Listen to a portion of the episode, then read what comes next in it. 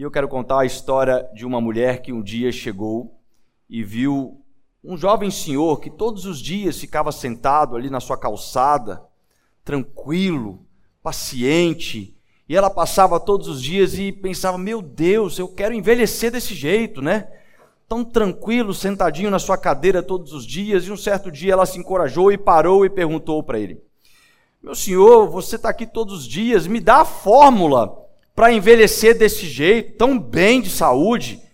E aquele jovem falou com ela: É simples, eu não faço atividades físicas desde nunca, eu fumo três pacotes de cigarro por dia e eu só como comida em fast food com muita gordura. E aquela mulher falou assim: Mas isso é incrível, quantos anos você tem? Ele disse: 25 anos. Irmãos, hoje eu quero dar uma continuidade na palavra que nós iniciamos na semana passada sobre o assunto de fé. Eu tenho certeza que na semana passada muitas pessoas foram ativadas na mentalidade da fé, foram encorajadas a subir mais um degrau no conhecimento e nas atitudes que permeiam a nossa questão de fé. E no dia 23 de outubro de 1906, um brasileiro de origem francesa chamado Alberto Santos Dumont, que tinha vivido a sua vida com um sonho, o sonho de voar. Ele tinha esse desejo desde pequeno, ele olhava para os céus e queria um dia voar. Mal sabia ele que um certo dia ele realizaria uma das maiores invenções que a humanidade possui nos dias atuais: a condição de voar. Sua primeira invenção, carinhosamente chamada de 14 bis, todo mundo já deve ter visto a fotinha do 14 bis, aquele avião que voava de, de ré, né? E marcou ali a origem da aviação mesmo voando de uma forma contrária do que é são os voos atualmente. E essa é uma enorme curiosidade. Mas existia algo ainda maior a ser descoberto por homens como estes: como fazer algo mais pesado do que qualquer outra coisa, toneladas e toneladas de ferro poder voar. Como que a gente poderia romper a barreira da gravidade. E descobriram então sobre a propulsão. O homem, ele não conseguiu fazer um avião voar impedindo a lei da gravidade. A lei da gravidade existe mesmo quando um avião está em situação de voo. Mas eles conseguiram compreender que existe uma lei que pode superar a lei da gravidade. E toda vez que uma lei ela é superior a outra lei, é ela que entra em cena caso as duas sejam colocadas na mesma situação. Então existe uma lei da elevação que ela é superior à lei da gravidade. Então quando ela entra em ação, ela permite que um avião de toneladas possa voar com centenas de milhares de pessoas dentro dele e a gente vê isso todos os dias, só que de fato nós não enxergamos como isso acontece. Nós não conseguimos enxergar como que a lei da propulsão supera a lei da gravidade. Você não entra em um avião, por exemplo, se perguntando se ele vai conseguir voar ou não. Você simplesmente acredita que existe uma lei da propulsão que é superior à lei da gravidade. Quando ela entrar em ação com aquele avião, aquele avião vai alcançar voo. E mal sabia que Santos Dumont também seria um grande influenciador para trazer a partir desses estudos e desta invenção aquilo que nós compreendemos hoje como quarta dimensão. E o que é a quarta dimensão para nós? Nós temos o conhecimento de três dimensões: a dimensão daquilo que é altura, daquilo que é profundidade e daquilo que é comprimento.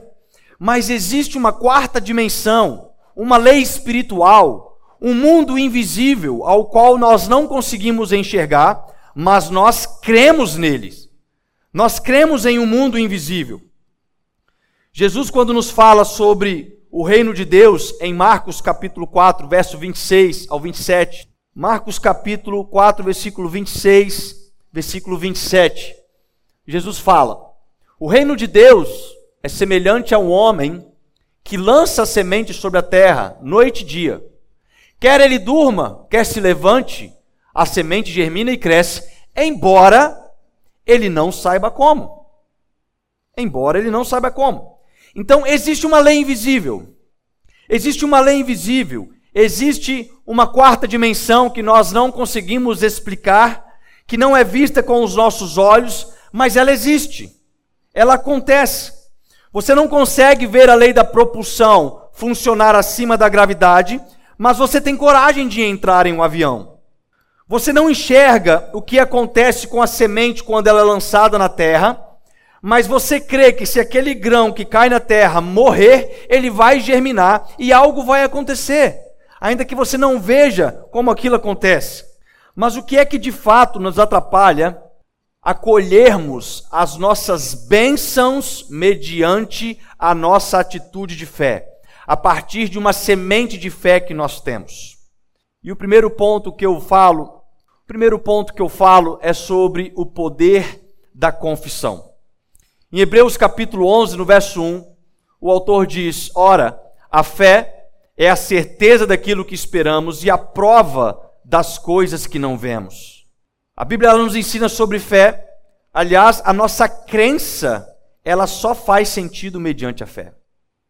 Porque nós nunca vimos Jesus com os nossos olhos.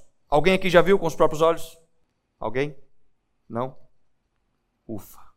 Nós nunca vimos Jesus com os nossos próprios olhos em carne e osso, ainda. Mas, pela fé, nós confessamos que ele vive. Pela fé, nós confessamos que ele voltará e vai reinar para sempre. Pela fé, nós nos reunimos e nós aprendemos sobre as palavras de Deus. Pela fé, nós colocamos em prática aquilo que nós aprendemos na palavra de Deus. Pela fé, nós cremos que quando nós ofertamos com os nossos dízimos, com as nossas ofertas, nossas primícias, nós cremos que isso tem um poder de fidelidade também de Deus para nós. Nós cremos pela fé. Nós não sabemos explicar como funciona, mas nós cremos, porque a fé é a certeza daquilo que nós esperamos e a prova daquilo que nós não vemos. Mas quando nós aplicamos uma semente sobre a nossa própria vida, Muitas vezes nós perdemos em nossa fé porque os nossos olhos às vezes querem ser enxertados com algo mais palpável. Nós temos uma certa necessidade de ter algo mais mais concreto, uma porcentagem de acerto, algo um pouco mais garantido, um pouco mais de pé no chão. E a gente acaba deixando de viver uma experiência da fé, que é trazer da quarta dimensão uma lei superior, que vai tomar agora a presença da lei da terceira dimensão, a qual nós temos convicção. Quando nós cremos em algo em Deus, quando nós temos essa semente e utilizamos com o poder da confissão, Quer dizer que, ainda que a gente não tenha condições de explicar como funciona, nós sabemos que aquilo vai tomar a realidade diante dos nossos olhos. E à medida que esse pedido de fé, pedido de bênção, vai se tornando impossível aos olhos humanos, nós vamos também nos tornando incrédulos no ato da confissão, no ato de chamar a existência. Hoje eu estava aqui na minha sala um pouco antes de começar o culto. Eu não sei quem foi, por favor, se manifeste. Alguém falou alguma coisa e esta pessoa falou assim: cuidado com o poder das palavras. Quem foi? Foi você, Nayane? E eu falei: meu Deus, olha Deus já falando a mensagem antes de eu começar, né? Alguém falou alguma coisa com ela e ela falou: olha, cuidado com o poder das palavras. O que, que é isso? É o poder da confissão é o poder de chamar à existência algo que ainda não está materializado, mas que com o poder da confissão se torna materializado, se torna existente. Você não entra num avião e aí você olha para fora antes de voar e você fica pensando assim: nossa, eu não estou vendo a, a, a anatomia correta desta asa que vai fazer o avião voar. Você não fica se perguntando sobre as questões anatômicas do avião. Você não fica se perguntando se aquela asa vai trazer a forma correta daquele avião pegar voo. Nós sabemos que a elevação da asa não está ali. Nós sabemos que algo não está conforme deveria ser, mas que quando aquelas turbinas acionam uma certa propulsão para aquela aeronave, quando chegar numa velocidade exata, aquelas asas poderão agora se inclinar e aquele avião começa a quebrar a lei da gravidade. Quando eu digo quebrar, eu digo que uma lei superior agora entra em ação para aquele avião. Aos olhos humanos, seria impossível voar. Você já imaginou antes de Santos Dumont conseguir desvendar isso? Alguém olhar para um avião criado e falar: vamos fazer esse troço voar? Você está louco? Olha o peso disso. Isso é impossível. Não, pode ser impossível até que a gente descubra uma lei superior algo que possa tomar a existência desta lei que nós vemos, que é a lei da gravidade. É possível voar, da mesma forma que é possível viver uma vida abençoada por Deus, da mesma forma que é possível colher as bênçãos de Deus que está prometida para nós desde Abraão. É possível viver uma restauração familiar, é possível viver uma cura, é possível viver uma prosperidade, é possível viver uma vida saudável, é possível viver uma caminhada de fé com maturidade. Desde que a gente compreenda que existe uma quarta dimensão, que quando ela entra em ação na nossa vida, a gente consegue então viver por aquilo que nós cremos e não por aquilo que nós vemos. E como que isso se relaciona à nossa vida de fé?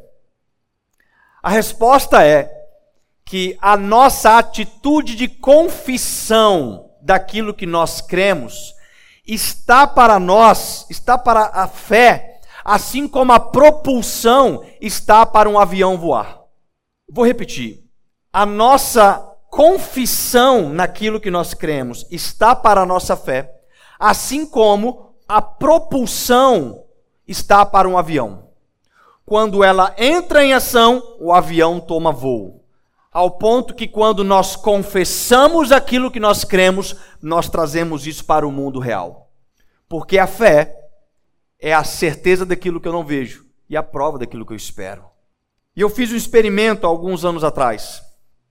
E este experimento foi depois que eu estava estudando de uma mensagem, inclusive, que já preguei aqui, que era com o tema O Poderoso Poder do Eu Posso. Uma pena que não foi gravada. E estudando um assunto sobre as moléculas de água, achei um doutor japonês que ele falou exatamente sobre o poder da confissão, Raul. O poder que existe nas palavras e ele comprovou isso. Ele pegou moléculas de água congelada e ampliou em um microscópio e colocou dentro de uns vidrinhos e ele colocou como se fossem adesivos que falava sobre palavras negativas para umas e palavras positivas para outras. E ali todos os dias ele pegava aquela molécula de água e falava para aquela molécula de água. Ele falava palavras negativas. Você é uma gota da peste. Você é uma aguinha de nada. E falava palavras negativas. Depois pegava a outra e falava palavras positivas. Depois que ele foi trazer o experimento, ele percebeu que as moléculas de águas ampliadas elas tinham uma simetria de perfeição. Sabe este símbolo que nós vemos sobre o ar-condicionado? No carro, é um símbolozinho como um floco de neve. Aquilo é uma molécula congelada. E ela é perfeita, ela é simétrica. Ao ponto que as palavras negativas, as moléculas de água ficaram como se você quebrasse um vidro e ele se destroçasse todo de forma horrível. E eu falei, eu preciso, eu preciso testar isso. Eu não tenho microscópio, não tenho molécula de água, mas eu preciso ver se isso realmente acontece. E eu cheguei um dia em casa e a Nayara tinha acabado de fazer o arroz maravilhoso que ela faz todos os dias para almoçar. E na hora que estava na panela, eu peguei duas papinhas, aqueles vidrinhos de papinha, na época a Luna comia papinha, tirei a, a, o rótulo, peguei da mesma panela de arroz, botei em uma, depois botei em outra, fechei, colei dois adesivos, ódio e raiva, e o outro eu coloquei Jesus e amor. Deixei por 15 dias em cima da geladeira. Nayara falou assim: que, que é isso? Falei: Deixa aí. Todos os dias de manhã eu pegava aquele vidrinho de ódio e raiva e falava palavras negativas sobre ele, da mesma forma que pegava o outro e cuidava daquele vidrinho de arroz e falava palavras positivas. Você é uma benção, você é um arroz gostoso, você é maravilhoso. E sabe o que aconteceu no final de 15 dias? O vidrinho branco, 15 dias depois de fechado, é claro que ele deu algum mofo. Mas observe a diferença daquele que estava escrito ódio, raiva, e eu falei palavras negativas, como ele ficou totalmente preto para o vidrinho de arroz, que ficou cerca de 15% preto. Não estragou na mesma proporção. Mesma panela de arroz, mesma quantidade de tempo, mesmo vidro, a diferença é que eu estava confessando palavras negativas para um e confessando palavras positivas para o outro. Sim, Nayane, a palavra tem poder. A palavra tem poder. Existe um ditado que diz que aqueles que dizem que podem e aqueles que dizem que não podem, ambos estão corretos em qualquer situação. Jean Cortet, um francês filósofo, tem uma frase conhecida no mundo empresarial não sabendo que era impossível, ele foi lá e fez. Porque nunca falaram para ele, nunca disseram que era impossível. Então ele foi lá e fez. Então aquele que diz que eu posso e aquele que diz eu não posso, ambos estão corretos, porque eles estão confessando aquilo que eles querem de realidade na vida deles. O segundo ponto é sobre o poder da confissão em um exemplo na vida de Abraão. O livro de Gênesis, ele fala da conhecida história de Abraão. A gente até comentou sobre essa história na semana passada. Mas no capítulo 12 de Gênesis, resumindo, Deus faz uma promessa para Abraão. Sai da tua terra, do meio de seus parentes, da casa do seu pai, vá para a terra que eu lhe mostrarei e farei de você um grande povo. Deus faz uma promessa para Abraão, dizendo que ele seria uma grande nação, que ele seria um grande povo. E Abraão tinha 75 anos de idade quando essa promessa foi feita. E Abraão, ele não duvidou da promessa de Deus. Prova é que Abraão saiu da casa do seu pai. Ele saiu da parentela e foi para um caminho que Deus iria mostrar para ele, uma terra que Deus iria entregar para ele. Ele foi obediente à promessa de Deus. A questão é que Abraão já estava de idade avançada e a sua mulher Sarai, na época, era estéril. Então, aos olhos humanos, era uma situação impossível de acontecer. Não existia medicina avançada naquele tempo, o que colocavam ambos em uma situação muito complexa. Porque falar que eu vou ser pai de multidões, se eu já sou velho de idade e minha mulher é estéril, parece um absurdo. E as evidências externas não confirmavam nada daquilo que era relacionado com a promessa de Deus era totalmente oposto. E aí está um grande problema, porque passaram-se anos e Abrão e Sarai ficaram ainda mais velhos. Sarai então pega a sua serva H, entrega para Abrão fazer um filho, pensando que assim ele poderia iniciar a promessa de Deus na vida dele. E essa atitude fez uma confissão negativa diante da promessa acontecer. Existia uma promessa mas os olhos só enxergavam um cenário devastador, um cenário que não era possível completar aquela promessa.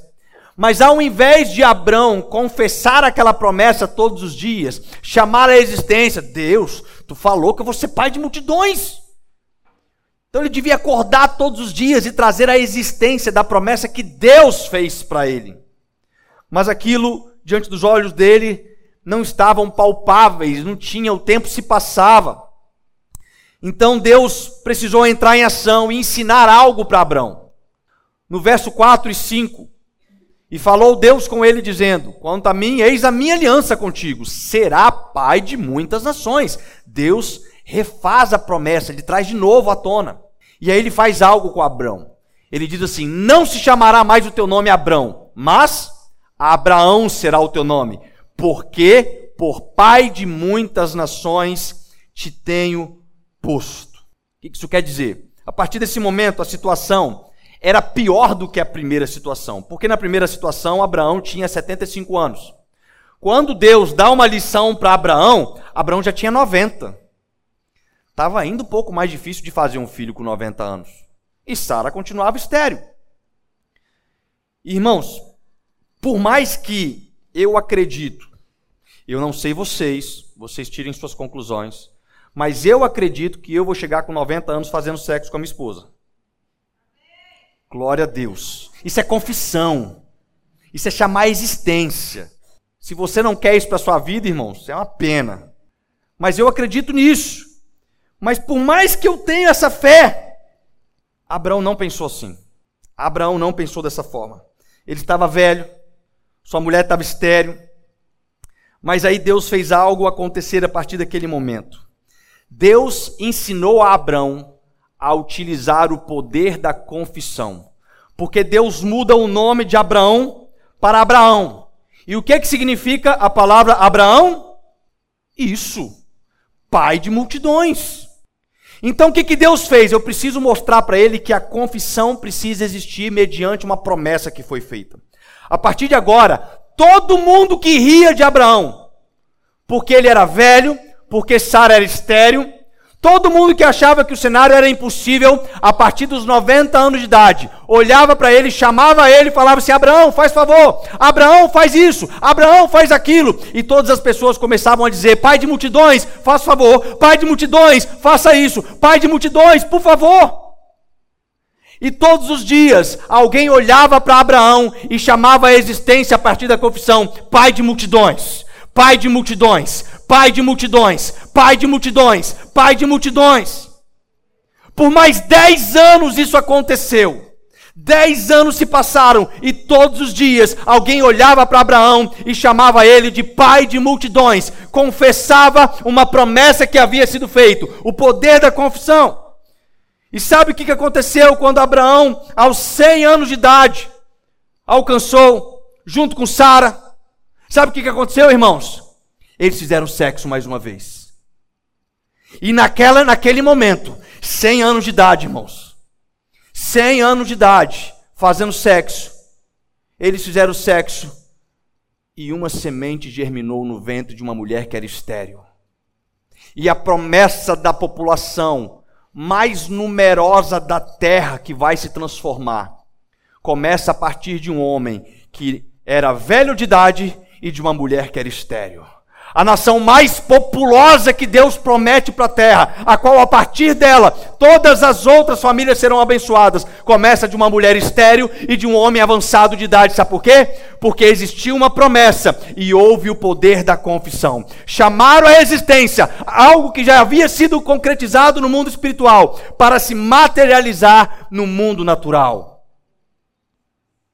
Quando Deus faz a promessa para Abraão aos 75 anos de idade, a geração já estava feita no reino dos céus. No reino espiritual, tudo já estava concretizado, porém não ainda diante dos olhos. Então tem certas coisas que Deus nos promete, mas ela ainda não está diante de nós, mas é nosso dever confessar a existência daquilo, porque nós cremos em Deus quando nos promete. E é por isso que a sua confissão na promessa está para a sua fé, como a propulsão está para um avião. Então muitas pessoas plantam suas sementes e elas não enxergam os seus resultados e aí ficam colocando a culpa na semente.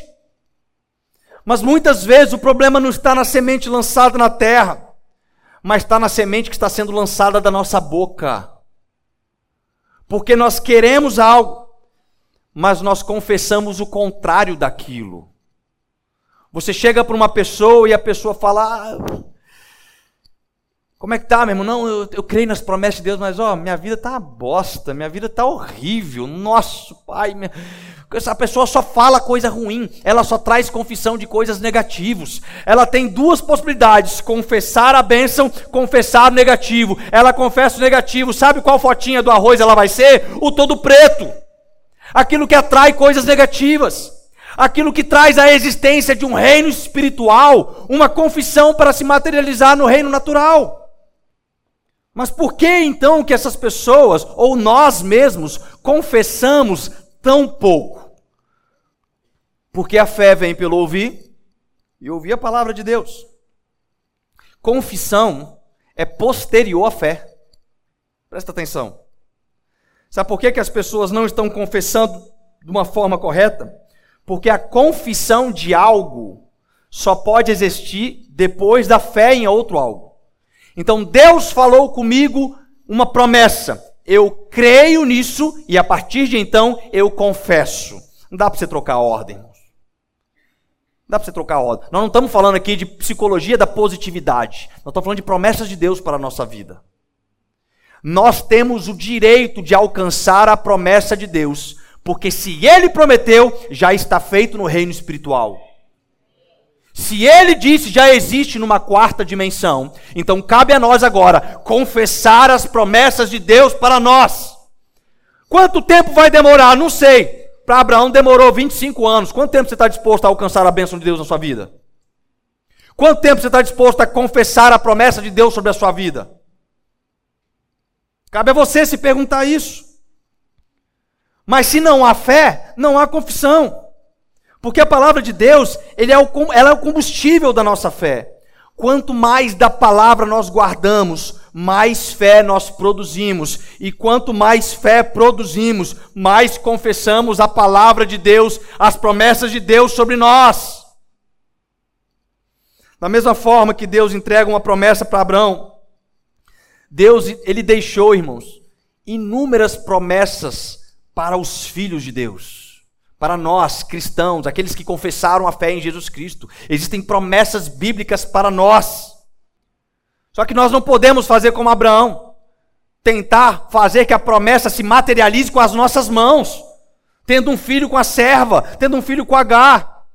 Se eu estou confessando e ainda não está chegando a minha bênção, é porque Deus sabe que não é o seu tempo. Deus sabe que não está na hora. Eu sempre gosto de pensar que aquele que tem direito a uma promessa, mas pede ela no momento errado, toma uma atitude de filho pródigo. Filho pródigo tinha direito à herança, mas ele pede no momento errado. O que aconteceu? Maldição. Se Deus tem uma promessa para você na sua vida, Ele sabe a hora certa, Ele sabe o dia certo. Agora, cabe a você continuar confessando a promessa de Deus. Cabe a você continuar olhando para aquela promessa e chamando a existência, orando, crendo naquilo todos os dias, se movendo numa caminhada de fé todos os dias em cima daquilo. E eu vejo que Deus hoje quer mudar o nosso nome. Deus quer trazer para a gente algo que todos os dias a gente fale, como fez com Abraão, chamar a gente de pai de multidões. Você precisa ter o seu nome da promessa. Você precisa chamar a existência disso. Confessar a palavra de Deus, a promessa de Deus, vai manter a sua fé em movimento. Confessar a palavra de Deus não é negar que existem coisas impossíveis, mas é encontrar uma lei superior a qualquer coisa que está diante dos nossos olhos. Uma pesquisa feita no ser humano descobriu que o ser humano só tem, ele só nasce com dois medos. Ele nasce com medo de cair e o medo de som alto. Quando você nasceu, você tinha dois medos. Isso é inato, é, ele está dentro do ser humano. Qualquer outro medo que você tem na vida, você aprendeu durante a sua caminhada. Qualquer outro medo. O ponto que eu quero dizer aqui é que tem gente que aprendeu tantos medos que só confessam eles. E aonde tem medo, não existe fé. A pessoa confessa medo. Eu tenho medo disso, eu tenho medo daquilo, eu tenho medo assim, eu tenho medo assado, eu tenho medo assim. E ela fica com medo de tudo. Ela confessa o medo todos os dias. Ela traz à existência do reino espiritual aquele medo, e aquilo vai se materializando. O corpo dela vai recebendo aquilo. As moléculas de água, o nosso corpo é feito de 70% de água. As moléculas de água do corpo desta pessoa vai reagindo como um potinho de arroz preto vai começando a criar sintomas psicossomáticos, vai começando a ficar de uma forma que é como se fosse uma forma de guerra, porque ela só confessa o medo. Ele não aprende sobre a fé, só aprende sobre os medos. Ele não aprende sobre um Deus do impossível, ele só aprende sobre o tamanho dos problemas. Mas a fé vem pelo ouvir e ouvir a palavra de Deus. Mas a questão é, e se, e se a sua fé hoje for do tamanho do quanto você ouve e confessa a palavra de Deus? E se? Se essa fosse a régua de medida hoje, vamos medir a nossa fé, um por um. Qual que vai ser a régua de medida? A sua fé vai ser do tamanho do quanto você confessa a palavra de Deus. Do quanto você ouve e confessa. Porque se eu escuto, é porque eu falo. Eu estou falando a palavra de Deus. Eu estou chamando a existência. Irmãos, eu te garanto que se vocês começarem a confessar a palavra de Deus, vocês vão experimentar coisas sobrenaturais na sua vida. Porque existem promessas de Deus para nós de formas distintas, de formas diferentes. Existem bênçãos de Deus para nós, bênçãos materiais, bênçãos familiares, bênçãos físicas, bênçãos espirituais, bênçãos de um chamado ministerial. Mas cabe a nós crer nestas promessas e confessá-las. Confissão, ela é uma necessidade para a nossa atitude de fé. No texto de 1 Samuel, capítulo 17, conta a história de Davi, Davi Golias. E Davi, quando estava levando comida para os seus irmãos que estavam na batalha, ele chega naquele momento e enxerga ali Golias desafiando o povo de Israel. E o texto diz que Golias parava e gritava às tropas de Israel. Ele gritava. Ele dizia com alta voz: ele chegava no meio daquele vale e, e afrontava as tropas de Israel. E no verso 11, fala que ao ouvirem as palavras do filisteu, Saul e todos os israelitas, irmãos, ficaram atônitos e apavorados. Todos. Todos eles olhavam para o tamanho de Golias e o que Golias dizia, e aquilo enxertava medo no coração deles. Eles ficaram apavorados. O problema era grande. Golias era grande. Não dava para batalhar contra Golias. Era um problemão. Estamos desesperados. O que Golias está falando está alcançando o meu coração. O que Golias está falando está paralisando a minha fé. O que o problema está gritando para mim está paralisando a minha fé. Foi isso que aconteceu com Israel. Mas quando Davi escuta aquilo, Davi, ele, ele não admite aquilo. Davi se apresenta, não. Peraí, eu vou dar um jeito. Aí ele se apresenta. No verso 33, ele se apresenta lá para Saul e fala que vai lutar contra Golias. Aí disse Saul, olha o que, Saul disse. Você não tem condições de lutar contra este filisteu. Você é apenas um rapaz e ele é um guerreiro desde a mocidade. Saul disse essas palavras para Davi. Irmão, qualquer jovem em plena racionalidade, iria escutar um rei que era preparado na batalha, que estava amedrontado, dando um conselho desse, falou assim: Tu tem razão, eu me equivoquei. Deixa eu voltar para pastorear as ovelhas, porque eu estava equivocado. Só que Davi, ele não acreditava naquilo que as pessoas diziam sobre ele. Davi tinha convicção de uma promessa que Deus tinha sobre ele. No verso 45, quando Davi já vai para a guerra, né? Resumindo aqui, ele já vai lá enfrentar Golias. Aí Golias fala um monte de coisa para Davi também. Aí Davi agora fala para Golias assim: Você vem contra mim contra, com espada, com lança e com dardo.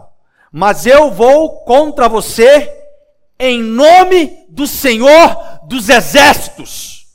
O Deus dos exércitos de Israel, a quem você desafiou. Davi está deixando bem claro para Golias o seguinte: olha só, não, não sou eu quem você vai enfrentar, Golias, é o Senhor dos Exércitos. Eu acho isso uma convicção tão grande, porque às vezes os problemas aparecem na nossa vida como um Golias, e a gente acha que nós que temos que enfrentar, ao invés de chamar a existência Deus, a tua palavra fala que diante de ti você levou todas as nossas as nossas enfermidades, as nossas transgressões, foi levado em ti. Eu não aceito essa enfermidade. E nós temos que chamar a existência da cura. Nós temos que continuar orando pela cura. Nós temos que crer no impossível. Não porque nós vamos vencer, mas porque existe uma promessa de Deus para nós. Ninguém acreditava que Davi ia conseguir fazer aquilo. Ninguém. Se Saul não acreditou, imagine o restante dos soldados que estavam ali. Os irmãos de Davi Davi estava com os irmãos dele na batalha, que cresceram com Davi. Falava assim: o que, que Davi está fazendo ali, pelo amor de Deus? Davi não tinha experiência para batalhas. Talvez, talvez quando Davi estava indo em direção a Golias, né? O povo talvez estava falando assim: Davi, sai daí, menino. Tu vai fazer a gente passar vergonha. Isso vai entrar para a história. Você vai morrer. Esse cara vai respirar em cima de você. Você vai morrer. Você vai desabar. Mas Davi era cheio de convicção. Davi tinha promessas.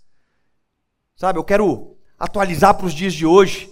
Talvez Davi estava indo para diante de Golias, sabe como? Cantando dentro dele: Bora, Bill! Bora, filho do Bill, nós vamos matar esse cara!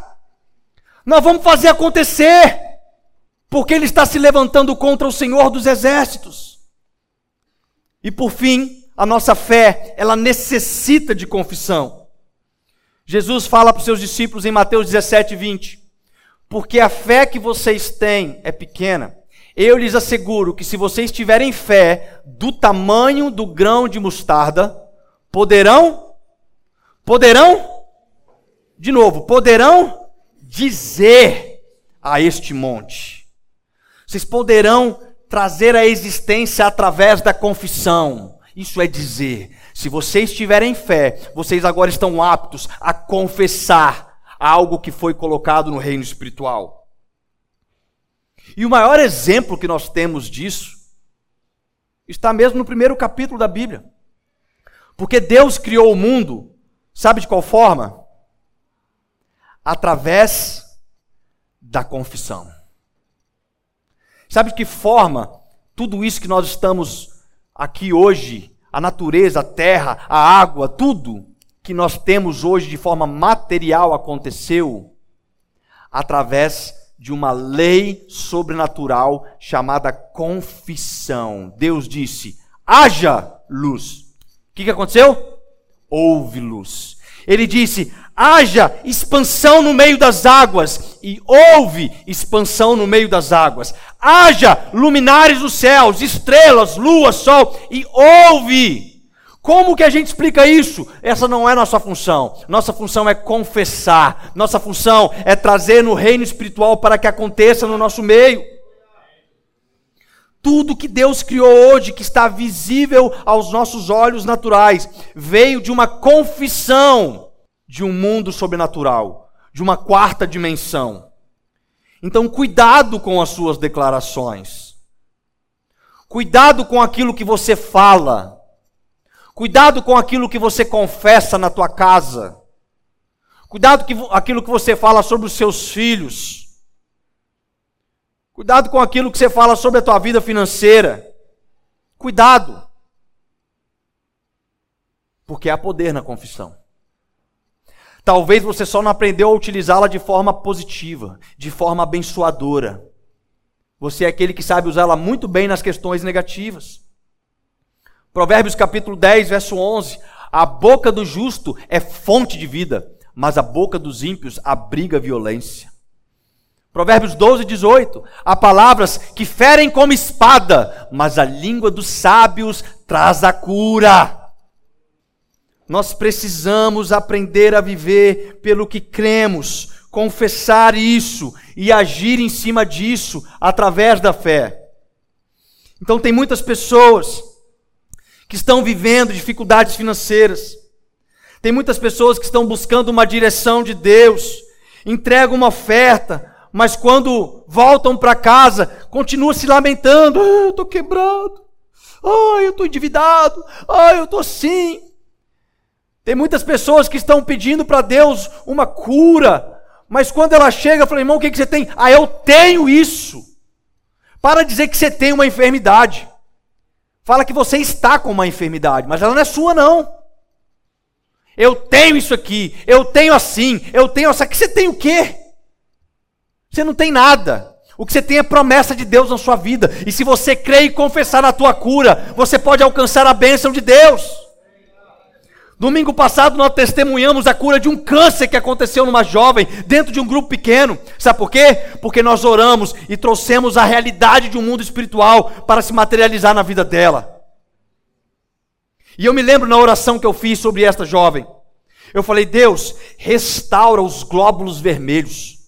Restaura todos os leucócitos que não estão funcionando de forma correta, faça voltar à normalidade para combater esta enfermidade, porque nós não aceitamos. Nós precisamos trazer a realidade do reino espiritual para nós. O próprio Jesus já disse: O meu reino está entre vós. Você não enxerga, é como a gravidade. Existe uma lei sobrenatural que, quando nós vivemos através dela, nós podemos colher o melhor dessa terra. A nossa confissão deve ser a propulsão da nossa fé. Paulo diz em Efésios 4, 29: Não saia da sua boca nenhuma palavra torpe, mas só a que for para promover a edificação, para que dê graça aos que ouvem que está saindo das suas confissões? O que está saindo da tua boca, a começar para a tua vida e a prosseguir para esta igreja? O que está saindo da tua boca, membro? O que, que tu está confessando para esta igreja? Há poder nas palavras. Se você não crê nisso, é um direito seu. Mas há poder nas palavras. Eu creio que Deus está ansioso para derramar tantas bênçãos sobre nós. O que arde no meu coração é que nós vamos chegar domingos, que nós não vamos poder pregar a palavra, porque serão tantos testemunhos para ser contados, serão tantas curas para serem testemunhadas. Mas enquanto isso não acontece, o que, que você tem confessado? O que, que você tem falado sobre a tua vida espiritual? O que, que você tem falado sobre o corpo de Cristo? O que, que você tem falado sobre o teu pastor? O que, que você tem falado sobre a igreja que você congrega? Nós vamos voar como um avião que superou a lei da gravidade. Você vai romper na sua vida como um avião que rompeu a lei da gravidade. Você vai ser curado em nome de Jesus. Você vai prosperar financeiramente em nome de Jesus. Você vai restaurar o teu relacionamento familiar em nome de Jesus. Mas nós não vamos ficar trazendo maldições para o nosso meio. Porque de uma fonte não pode jorrar dois tipos de água. Nós seremos uma igreja que confessa as promessas de Deus para nós. Nós seremos crentes que andam conforme as promessas de Deus para nós. Nós vamos trazer a existência disso. Todos os dias, se preciso, mude o teu nome. Se preciso, mude o teu nome para que todos os dias alguém te chame, chamando a existência daquela promessa de Deus sobre você. Que Deus seja louvado.